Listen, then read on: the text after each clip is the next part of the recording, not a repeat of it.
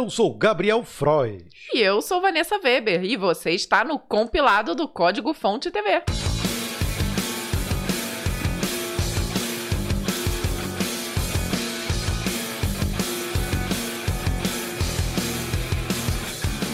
Seja bem-vindo. Chegamos na semana 6 do compilado, do dia 24 de abril até o dia 30 de abril de 2021. É bom, bom frisar, né? Vale a pena, né? Tá andando tão rápido que a gente se perde até no ano ultimamente. bom, eu continuo aqui recostada na cadeira gamer do Gabriel, graças ao meu problema na cervical, então ficarei quase como uma estátua para quem tem o prazer de nos assistir aqui no compilado. É, quem tem o prazer de assistir tem o desprazer de ver a Vanessa com o pescoço ruim. É, eu já tive dias melhores.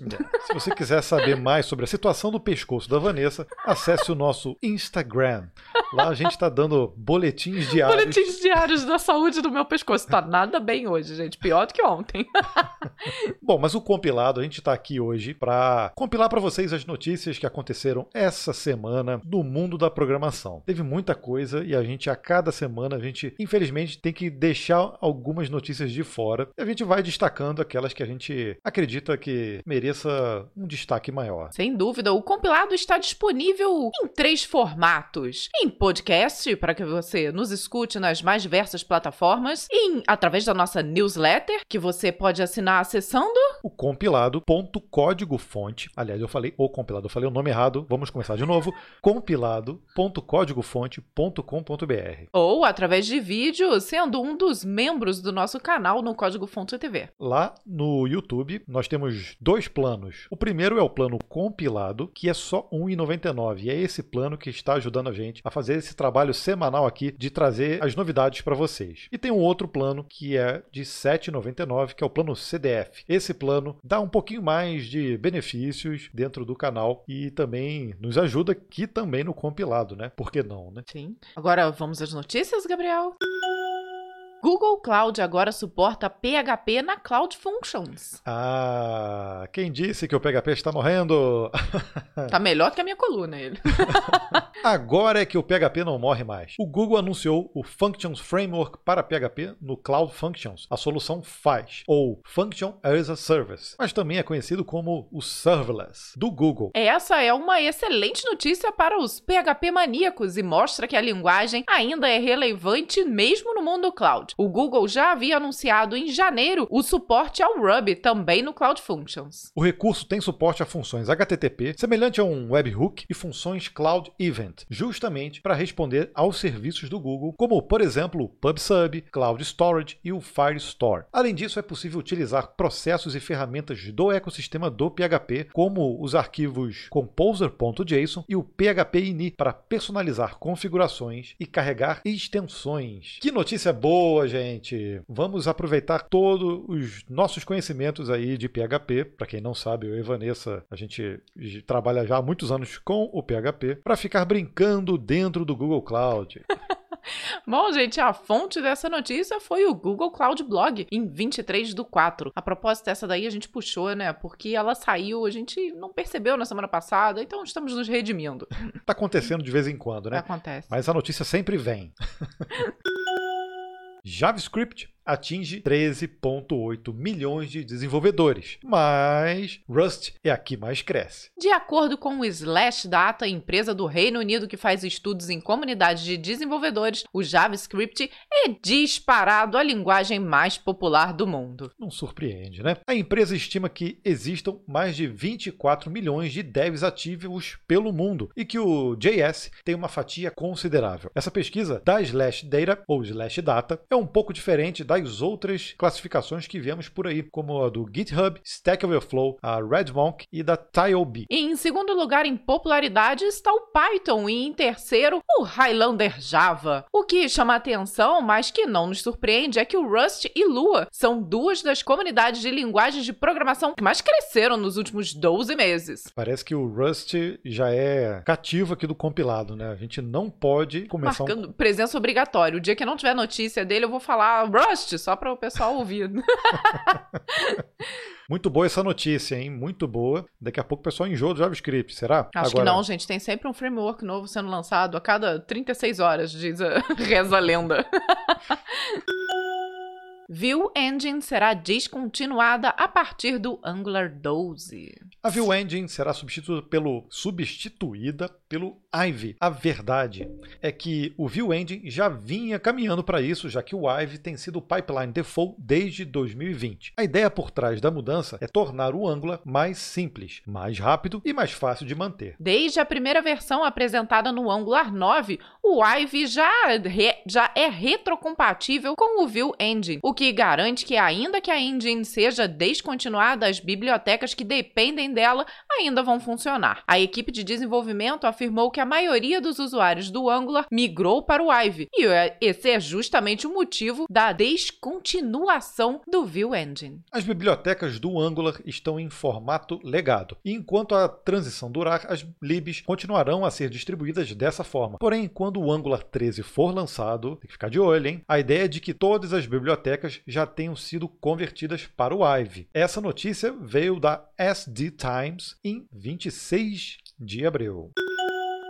Olha esse aviso que a gente vai dar agora, pessoal. A Semana JavaScript Expert do Eric Wendell está com as inscrições abertas nós não podemos deixar de prestigiar boas notícias para nós programadores. O treinamento avançado de JavaScript do Eric é um dos que mais tem qualidade aqui no Brasil. O Eric, além de um amigo nosso aqui, é um daqueles profissionais com muita experiência e, sem dúvida, aquela experiência invejável. Verdade. Olha só alguns números, pessoal. Ele já treinou mais de 40 mil devs em sete países diferentes. Ele é Google Dev Expert e Microsoft MVP e uma das pessoas que mais entendem de JavaScript aqui no país. A semana JS Expert do Eric é sempre muito interessante, pois ele ensina a desenvolver aplicações bem diferentes do que vemos aí em outros treinamentos. Nessa semana, ele vai mostrar como desenvolver um app baseado no Clubhouse, mostrando conceitos e práticas avançadas sobre a linguagem JavaScript. Esse tipo de aplicação é interessante justamente por trabalhar com áudio em apps multiplataformas entre dezenas de clientes. Se você quer aprender a trabalhar com comunicação em real time, esse é o treinamento perfeito. Participar desse evento é o obrigatório para quem quer sair do CRUD. Então, use e abuse do link que está aqui na descrição do vídeo, ou se você estiver ouvindo via podcast, vai estar na descrição do podcast e garanta sua vaga. O treinamento acontece, preste atenção, bota na agenda aí, de 17 a 21 de maio, para deixar tudo ainda melhor. É online e é 100% gratuito. Ah, gente, não perde essa oportunidade não, viu?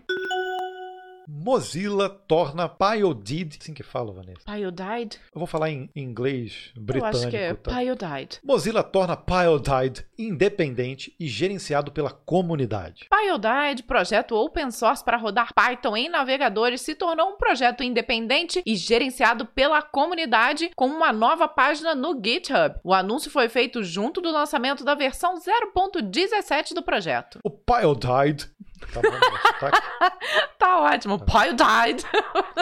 O Pyodide suportará NumPy, Pandas, Matplotlib e partes de SciPy e NetworkX. O projeto tem um interpretador CPython 3.8, compilado em WebAssembly, o que permite que o Python rode no navegador. Que lindo!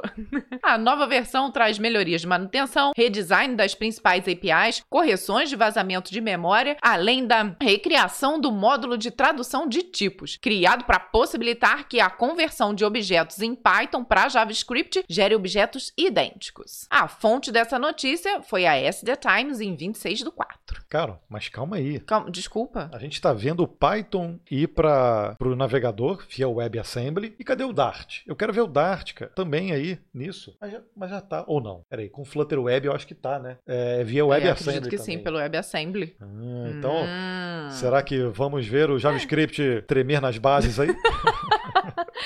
A gente pode aproveitar também que a gente já está aqui na quarta notícia e nesse compilado em específico a gente vai ter um, um quadro novo, vamos dizer assim, hum. assim, tá? Mais uma vez, gente, Gabriel arrasou no nome, viu? confesso, confesso que adorei. Mas vamos continuar nas notícias, deixa na curiosidade. Vamos, vamos falar o nome do quadro só no momento, então? Não só o nome, eu deixo você falar agora. É. é. Olha, se a gente está num compilado, a gente vai precisar fazer um breakpoint, tá? Hum, então pronto, deixa aí... no ar, Gabriel, não pode explicar. Tá, a gente explica o que é o breakpoint Point daqui a pouquinho. Então... Quem acompanha a gente lá no YouTube já viu na enquete, né? Já, já. sabe o que, que é. Mas tudo bem. Vai ouvindo, vai ouvindo. Vai ouvindo, continua.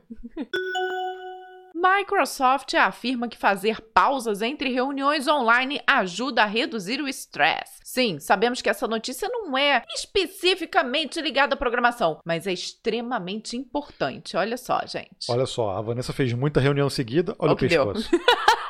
Não, mas eu acho que todo mundo vem sentindo isso, né? Tem dias que a gente vai fazer, vai, vai trabalhar normalmente, e a Vanessa fala: Não, olha, eu tenho quatro reuniões. E às vezes ela faz seguidamente, cara. Isso é exaustivo. É mesmo. E rola toda aquela preocupação de estar conversando com uma pessoa e estar preocupada com a reunião, próxima reunião que tá vindo, tá chegando. Então, estressa mesmo. A Microsoft acabou de comprovar isso numa pesquisa, né? Ela conduziu um estudo e concluiu que as reuniões online tão presentes nos dias atuais são estressantes. Porém, ao monitorar as ondas cerebrais dos voluntários, olha que ponto que ela chegou, hein?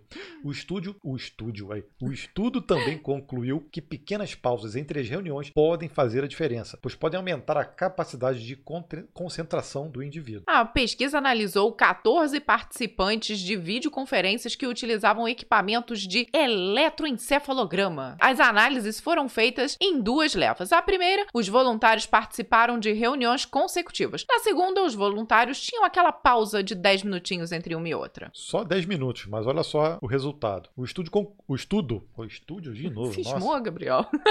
O estudo concluiu que quando os participantes fizeram pausas, permitiram que o cérebro resetasse e não acumulassem estresse das reuniões. Como consequência, os participantes tinham um melhor rendimento nas reuniões, sendo capazes de dedicar mais foco aos tópicos. E os resultados já impactaram os serviços da empresa. Agora é possível ajustar o Outlook para que o software diminua em até 15 minutos o tempo entre uma reunião e outra no Teams e permita que você tenha uma pausa entre as conversas. Mas fica a dica, gente, não adianta de nada fazer uma pausa, mas continuar em frente do computador. Então aproveita esse tempo para pegar aquele cafezinho e dar uma boa esticada nas pernas e uma alongada no pescoço.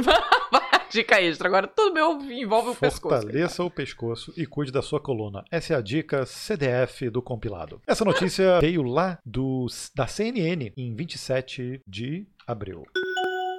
Oracle Cloud. Sou eu, Vanessa. Ah, desculpa. Nossa, você tá pulando já. Já, já Ah, fez dois, dois fica- títulos. É, Poxa, tô egoísta. nossa. Sou eu, vai lá. Oracle Cloud inclui serviço de integração de dados chamado Golden Gate. O serviço é, é o mais novo membro da Oracle Cloud Infrastructure. O serviço é um FAS, um Function as a Service. E, opa, pulou ali, sumiu, Gabriel. Gente, o Gabriel levou o texto embora. Ok, o serviço é um FAS, um Function as a Service, que oferece uma abordagem baseada em eventos para integrar bases de dados em nuvens privadas, públicas e híbridas. O objetivo do Golden Gate é manter sincronizadas diferentes, diferentes instâncias de bases de dados, mesmo que essas bases estejam em diferentes servidores ou até mesmo em diferentes regiões geográficas. O Golden Gate não é novo e já é parte do ecossistema da Oracle desde 2009, mas só agora que o serviço foi integrado nas soluções de nuvem da empresa. A Oracle afirma que as funções antigas do Golden Gate serão mantidas uma vez que o serviço sempre foi conhecido por ser compatível com outros sistemas em nuvem, fora do ambiente Oracle. Bem, essa notícia veio da ZDNet em 28 do 4 e fica aqui uma observação, né? Os serviços em cloud da Oracle estão crescendo muito e tomando uma proporção bem interessante, viu? Tem razão, Vanessa. Oracle Cloud tem que ficar de olho porque realmente tem qualidade.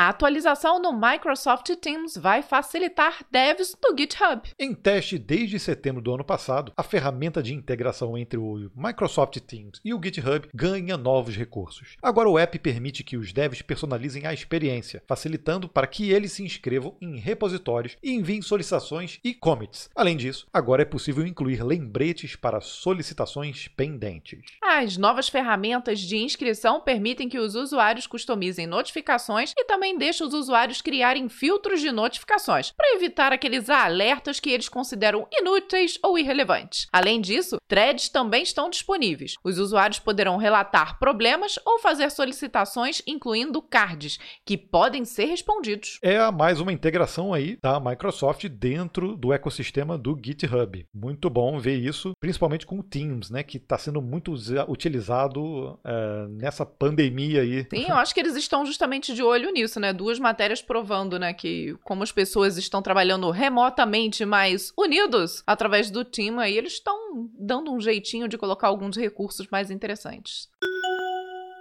Winget agora permite remoção de programas no Windows 10 pela linha de comando. Sinceramente, isso nem deveria gerar uma notícia. Olha, gente, gerenciar programas através de linha de comando nativamente já devia ser uma das principais características de um sistema operacional. Mas no caso do Windows, essa é uma novidade. veio muito atrasado, mas pelo menos veio, né? Antes tarde do que nunca, já diz o ditado. Agora utilizando o Windows Packet Manager ou simplesmente Winget, lançado no build 2020 em 2020, é possível agora remover programas usando o terminal. Que recurso maravilhoso! Apesar desse alarde todo, o Winget lançado agora, nessa semana, é a versão 0.3, ou seja, ainda é experimental. Por isso é preciso instalá-lo da forma tradicional, indo no seu seu repositório no GitHub. A gente está sacaneando aqui, mas a gente está usando o Windows. É, né? Olha só. Mas a gente não. Assim, é, eu acho que o Windows já deveria ter um Packet Manager via terminal há muito tempo, né? Isso não, não devia gerar notícia mesmo. Assim, poxa, tu não faz mais que obrigação, né? É, exclui, exclui a notícia aí. Mas não deixa de ser um avanço, né, para o Windows. Parabéns, Microsoft. Ai, meu Deus, eu não posso nem rir que tá doendo. E agora, chegou o momento. As notícias já acabaram, mas a gente tem mais coisa para falar com vocês chegou o momento do breakpoint. O que é o breakpoint, Vanessa? Breakpoint, né? Tem tudo a ver, gente. É aquele momento que a gente dá uma parada na compilação das notícias para contar uma história nossa. E essa história, quem decide é você. Lembra do você decide?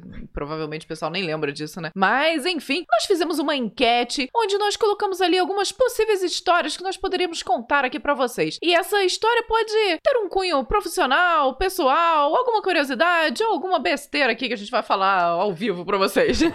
então já vamos deixar agendado e programado que toda semana, lá no Código Fonte TV no YouTube, nós vamos colocar na aba comunidade uma enquete. A gente pode colocar no início da semana ou no meio da semana, tem que ficar de olho lá. E a gente vai dar algumas opções de histórias que a gente vai contar. E como a Vanessa falou, pode ser história pessoal, pode ser uma história profissional. Cara, são muitas histórias, muitas tem algumas coisas. histórias bem cabeludas.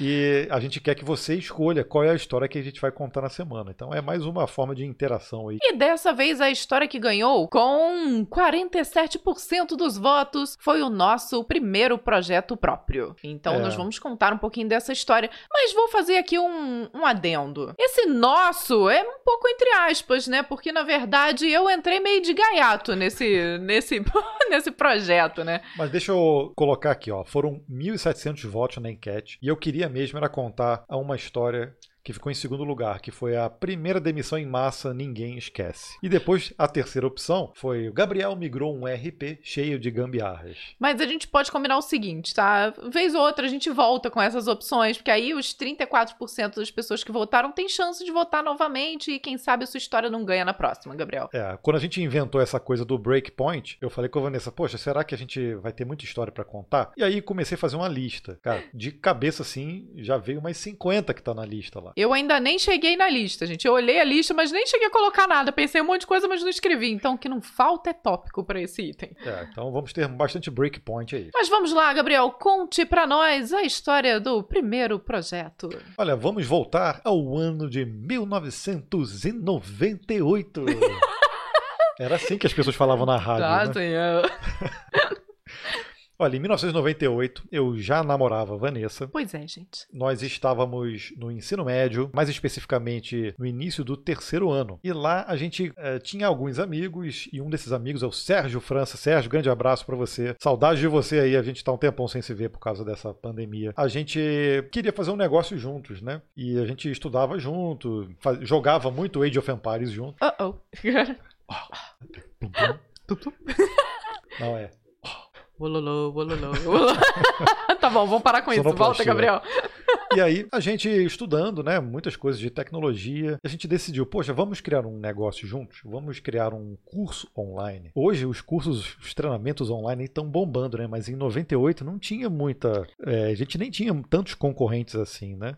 Não. E vídeo, né? A gente nem pensar nessa época, não, né? Não, não era em vídeo. E a gente pensou, poxa, o que, que a gente vai fazer de curso? O que, que a gente vai ensinar? Na época, a gente começou também a fazer uma lista, pensar, assim, o que, que a gente poderia ensinar. Eu já estava estudando ASP, estudando usando Visual Basic. Como a gente fazia ensino médio técnico de informática, a gente estudava várias matérias, né? DOS, um pouquinho de rede, um pouquinho de manutenção, tinha de tudo, né? Algoritmos. Então a gente decidiu criar materiais para criar os nossos cursos exatamente desses temas. E, cara, foi um bom tempo, né? Para a gente desenvolver todas as apostilas, né? Que o material era disponibilizado via apostila. E... Mas era apostila online, né? As pessoas baixavam a apostila, não era? Isso, é, exatamente. Mas a gente criou uma metodologia própria de ensino. Inclusive, daqui a pouco a gente fala sobre isso. Criamos um site, né? A princípio a gente não tinha um CNPJ, depois a gente conseguiu registrar um .com.br. Naquela época... Era preciso ter uma empresa para registrar um site .com.br. Era, não era tão simples. Então a gente começou... O nome do, do curso era Cursor Cursos. Um bom nome, vamos combinar. Era um bom nome. A gente começou, na verdade, com um redirecionamento. O, o link do site no início era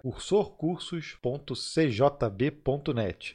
Quem, é das nunca? antigas aí vai lembrar, né, do cjb.net, do HPG, do GeoCities. Então, a, o nosso redirecionador era o cjb.net. E depois a gente conseguiu o nosso .com.br. .com na época era, nossa, era caríssimo, Não, impossível. Né? Era bem difícil. Tá? E aí a gente colocou no ar os nossos cursos. Aí eu falei, poxa, que plataforma vocês eram? Cara, era HTML, sem CSS, tudo cheio de table. Os cursos estavam ali. A gente não tinha um sistema automatizado, né? Mas a gente tinha ali formulários, onde a, a pessoa fazia a inscrição e a inscrição no, no fim ia para um, um ASP, né? Que jogava tudo num Access. Era assim que funcionava a matrícula. E aí a gente recebia as inscrições, gerava o boleto para a pessoa. A princípio o boleto a gente gerava manualmente, depois enviava por e-mail. Depois a gente começou, deixa eu fazer uma pausa aqui porque a cachorra tá latindo. Impressionante, vocês já repararam que em todo episódio, em algum momento, rola uma pausa para Sally. Este é Sally. E cachorra chata. Bom, e aí, eu continuando, né? A princípio, a geração dos boletos no, na Cursor Cursos era tudo manual. Depois a gente conseguiu automatizar isso. Também não era simples esse tipo de procedimento, né? Na época, não era muito trivial. Foi ganhando uma notoriedade no KD, principalmente. que era o buscador principal. A gente conseguiu ter bastante acesso né, em uma determinada época. Nosso sistema fez sucesso. Chegou uma hora que a gente recebeu a ligação de uma jornalista, eu acho que foi do estado de São Paulo, já não me lembro, e ela perguntando sobre como era a nossa metodologia de ensino e alguns números né, em relação à quantidade de alunos e esse tipo de coisa. Olha, eu só sei que a gente deu a entrevista, viramos matéria de capa do caderno de informática do jornal, que na época era praticamente um primeira, primeira página do, do Google. Do Google.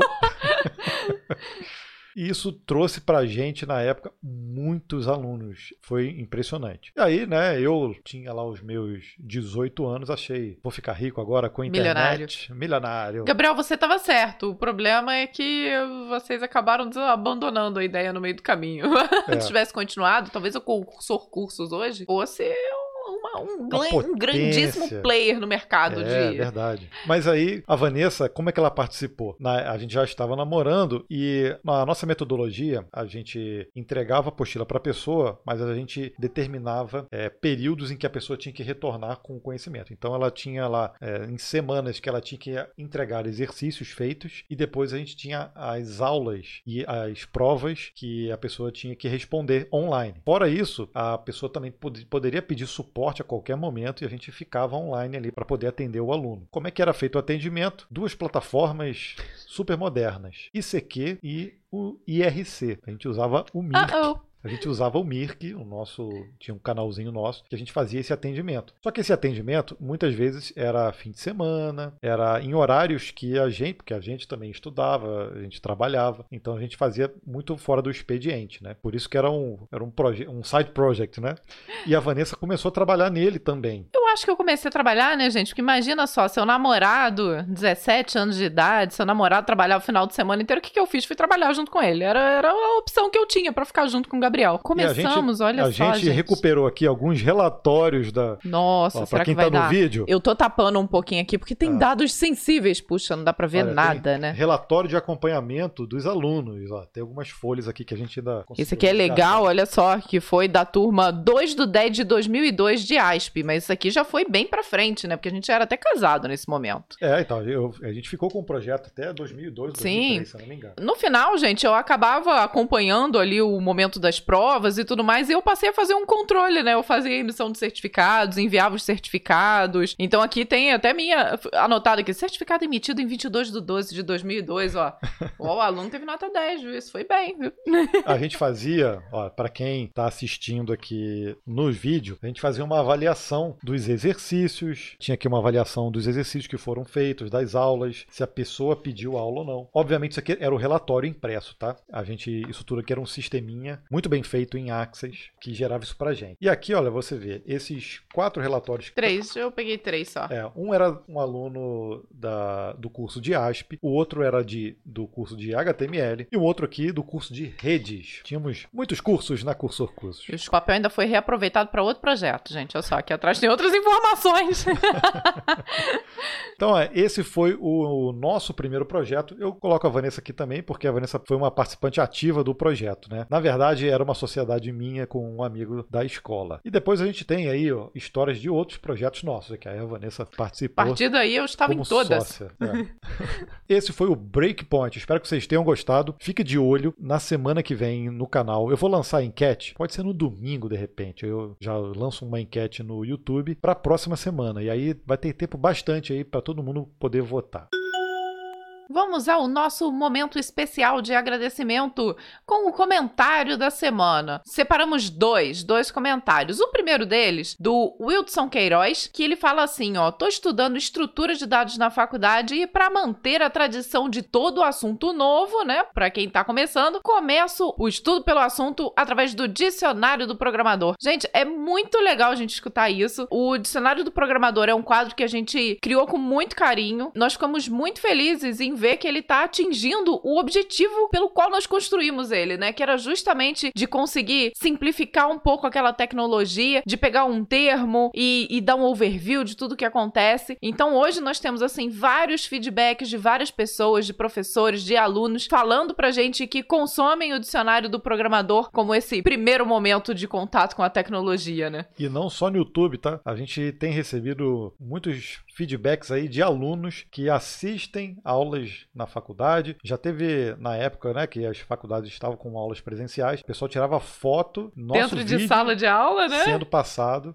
E a gente quando criou o dicionário, a gente pensou exatamente isso. Cara, se esse conteúdo conseguir entrar ali às faculdades e conseguir ajudar as pessoas a entenderem um pouco mais, isso já vai ajudar. Eu, eu tenho certeza que quando a pessoa está na faculdade, assiste um vídeo do dicionário e depois o professor complementa com o assunto, eu acho que a coisa fica muito mais leve e muito mais didática assim de se aprender. Temos aqui um outro comentário muito legal que veio no vídeo sobre pare de decorar código. Quem fez foi o Pedro Aguiar, que através lá do Instagram, né? Vocês são os melhores. Quero muito conhecê-los. Nutro por vocês o mesmo sentimento que tinha por Ayrton Senna. Meu Deus, gente, olha que orgulho. vocês parecem que são da minha família. É estranho, mas é assim. Um grande beijo. Pedro, olha, ser comparado a Ayrton Senna, você está falando aí, provavelmente você deve ter mais ou menos a nossa idade, né? E nós crescemos com a Ayrton Senna, né? Então ser comparado a ele, gente, meu Deus, não mereço tanto. Nossa, sensacional.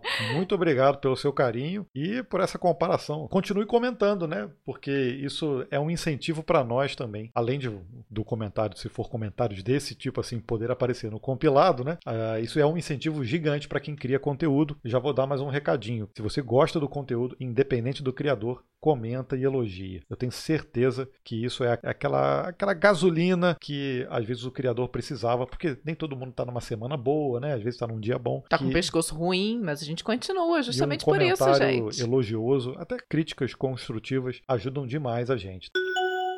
Temos agora os vídeos da semana. Tivemos apenas um vídeo. Foi o vídeo onde nós falamos das 10 palavras que trazem aquela dificuldade especial quando a gente fala em inglês. O mais legal é que nós fizemos o vídeo todo em inglês. E tivemos aí uma super parceira aqui no canal que foi a Cambly. Agora, o mais legal não foi isso, não, né? Eu vou falar mentira. O mais legal de tudo foi fazer a versão dublada do vídeo. Gente, eu me escangalhei de rir. Então foram dois vídeos. A Vanessa se embananou Eu me pra falar embananei o tema. toda. Mas na verdade a gente listou nesse vídeo 10 palavras em que a gente teve alguma certa dificuldade para saber como pronunciar. A primeira vez que a gente viu. Foi? Foi, exatamente, obrigada. Só que a gente decidiu fazer o vídeo todo em inglês e a gente conversou com um nativo, mostramos essas palavras para ele, para ver se ele também tinha essa dificuldade. E olha que em alguns ele, ele teve também, tá? E a gente, que é meio maluco, fizemos uma versão dublada. Gabriel fez ainda duas vozes, gente. Olha, eu aconselho deveras que vocês assistam a versão dublada. Mas não foi só isso. A gente também lançou agora, na sexta-feira, um vídeo para recrutadores e dev juniors. Acho que foi aquele vídeo meio puxão de orelha, porque a gente quis chamar a atenção por que, que as empresas deveriam estar contratando os júniors agora, nesse momento. Fizemos ali um overview do mercado, é, um overview de como as empresas estão adotando a tecnologia nesse momento, principalmente agora, no momento de pandemia, e que isso está gerando um- uma escassez muito grande de novos desenvolvedores no mercado. Vale a pena dar uma olhada nessa análise que a gente fez e deixa um comentário lá para dizer o que, que você achou. Também demos nesse vídeo um recado para os devs júniors, né? Algumas coisas que nós achamos importantes para que eles evoluam de uma forma mais rápida ali em suas carreiras. É o momento de agradecer aos membros do Clube do CDF. Como a gente falou lá no início, quem faz parte do Clube dos CDF tem direito de assistir a gente aqui no compilado toda semana. Um grande beijo para vocês. Muito obrigado por ajudar a gente aqui no nosso canal e eles merecem nosso agradecimento, começando pelo Danley Lucas, Jean Kozlovski, o Rafael Buzzi, o Cláudio Ramaciotti, O Silent Storm, Renato Miva, Elias Meirelles e Lucas Couto Lemos. Muito obrigado por fazer parte do nosso clube. Lembrando que para você assistir a gente no compilado é só R$ 1,99. E é essa ajudinha, esse mísero cafezinho que você ajuda a gente, é que torna possível a gente criar vídeo, o podcast e também mandar o compilado para você por e-mail. Por isso que estamos chegando ao fim de mais um compilado. Muito obrigado pela sua companhia conosco. Tem sido um, um imenso prazer fazer esse compilado. Já falei com o Gabriel que, mesmo estando aqui um pouco debilitada, tem sido muito legal essa nova experiência de falar para que vocês também nos ouçam apenas, né? Que a gente está acostumado só com vídeo, mas falando num podcast é muito legal. Muito obrigado por você prestigiar aqui o compilado e também o Código Fonte TV. E a gente se vê na próxima semana. Tchau, tchau! Tchau! is impossible. If you don't think so, don't ask me. If you don't think so, don't ask me. If you don't think so, don't